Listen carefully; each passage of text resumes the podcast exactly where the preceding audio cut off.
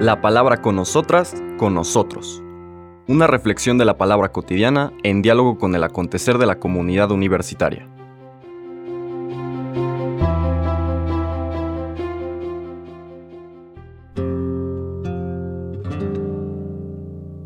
Hola, buenos días. Bienvenidas, bienvenidos a la palabra con nosotras, con nosotros.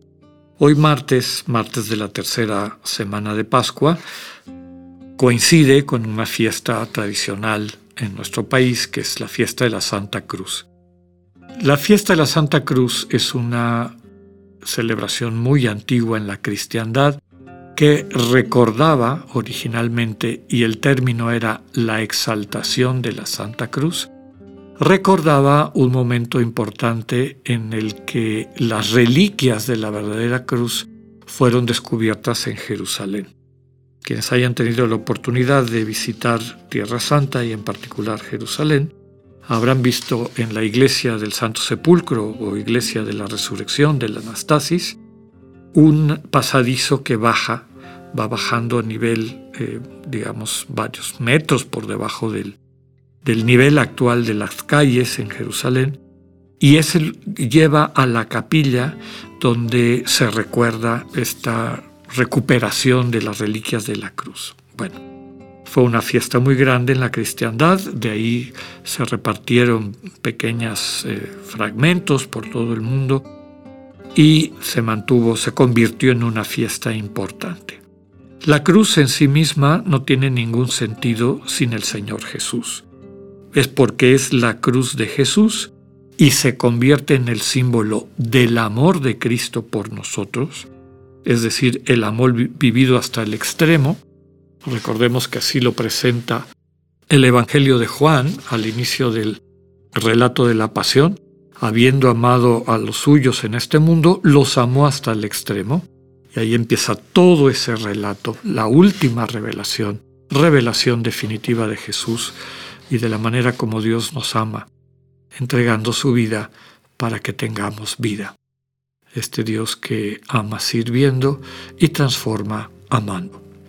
Con el tiempo se movió la fiesta al 14 de septiembre, pero por la tradición de muchísimos siglos en nuestro país se pidió permiso de, seguirla teniendo el 3 de mayo y por eso la tenemos en esta fecha. En, en el resto de los países católicos se celebra el 14 de septiembre, pero lo principal es el sentido de la fiesta. Y para entender el sentido, eh, se nos presenta una lectura del Evangelio de Juan, pero no del capítulo 6 que habíamos estado meditando, sino que nos envía al capítulo 3 al diálogo del Señor con Nicodemo, un diálogo que ya habíamos estudiado la semana anterior porque era parte de la de las lecturas propias del tiempo de Pascua. Pero recuperémoslo y apliquémoslo a la fiesta de la exaltación de la Santa Cruz. Dice en este capítulo 3, versículos 13 al 17, en aquel tiempo Jesús dijo a Nicodemo, Nadie ha subido al cielo sino el Hijo del Hombre, que bajó del cielo y está en el cielo. Así como Moisés levantó la serpiente en el desierto, Así tiene que ser levantado el Hijo del Hombre, para que todo el que crea en Él tenga vida eterna. Porque tanto amó Dios al mundo, que le entregó a su Hijo único, para que todo el que crea en Él no perezca, sino que tenga vida eterna. Porque Dios no envió a su Hijo para condenar al mundo, sino para que el mundo se salvara por Él. Palabra del Señor. Me llama la atención, es meramente una coincidencia, podríamos decir, deincidencia litúrgica, que el final de la lectura de ayer, capítulo 6 del Evangelio de Juan, termina con esta invitación a creer en el enviado, en el Hijo de Dios. Eh, literalmente la lectura de ayer decía, la obra de Dios consiste en que crean en aquel a quien Él ha enviado. Y aquí, un poco antes, ya se presenta todo este tema, ¿no? Dios ama tanto al mundo que le entrega, es decir, le regala. Eso lo comentamos hace un par de semanas. No dice envió a su Hijo único. Ama tanto al mundo que le entrega, le regala a su Hijo, para que todo el que crea en Él no perezca, sino que tenga vida eterna. No esté circunscrito, atado, limitado por, el, por la bios, que finalmente termina, sino que descubra a la Zoe, esta potencialidad de vida plena y eterna que todo ser humano tiene. ¿Cuál es el camino para alcanzar esta vida eterna? Creer en el Hijo de Dios. A mí me gusta jugar un poco con las preposiciones porque en el fondo lo que está invitando no es solamente creer en, sino creer a. La vida consiste en creerle al Hijo de Dios que viene a traernos este mensaje de humanidad, de humanización. ¿De en qué consiste lo humano que está permanentemente vinculado a lo divino? Somos imagen de un Dios que es comunidad de amor.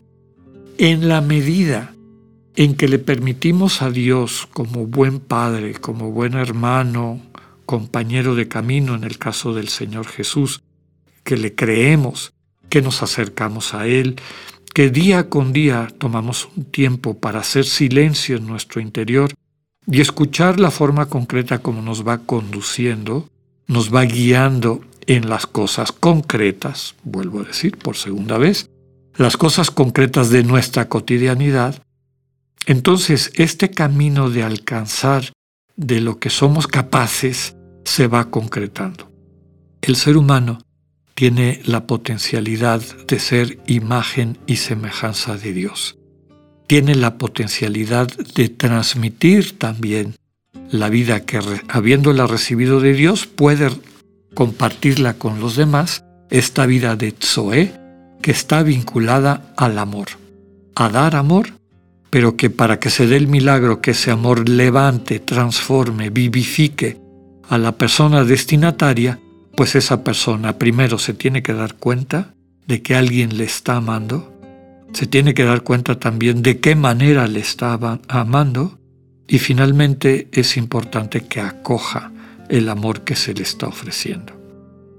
Todos los evangelios están subrayando que en la plenitud de los tiempos, que es un símbolo cuando estamos maduros, hay los tiempos universales y podemos decir que hay los microtiempos o los tiempos personales. En la plenitud de tus tiempos, el Señor viene a ti y te ofrece el don, el misterio de su encarnación para transformar radicalmente tu vida. Ese drama que vemos operando en, en Tierra Santa, en Palestina del siglo I, es el drama de tu corazón también. Cristo viene a ti, Cristo quiere encarnar en tu vida, de ti, de mí, de cada uno, de cada una, depende si lo acogemos y empieza este camino de transformación. Relatábamos cuando comentamos este pasaje de el paralelo del símbolo de la serpiente de bronce levantada por Moisés, según lo dice el libro de Números, para evitar que el pueblo de Israel siguiera muriendo por la toxicidad de las serpientes que las mordían.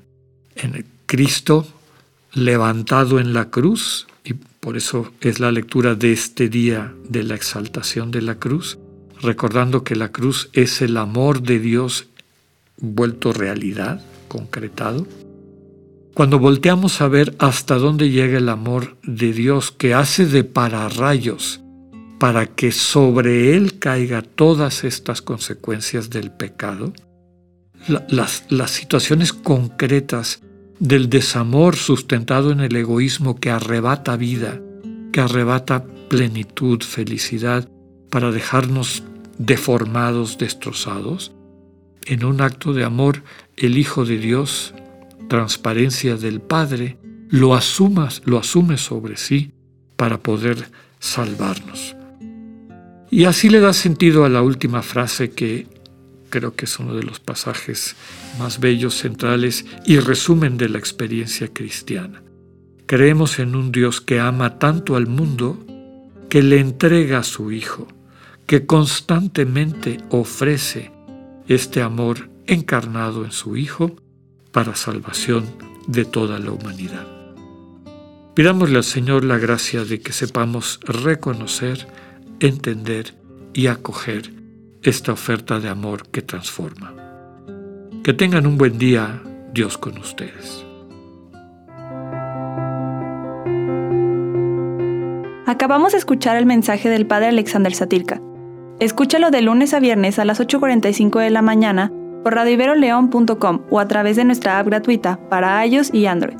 Radivero León, no todo está dicho.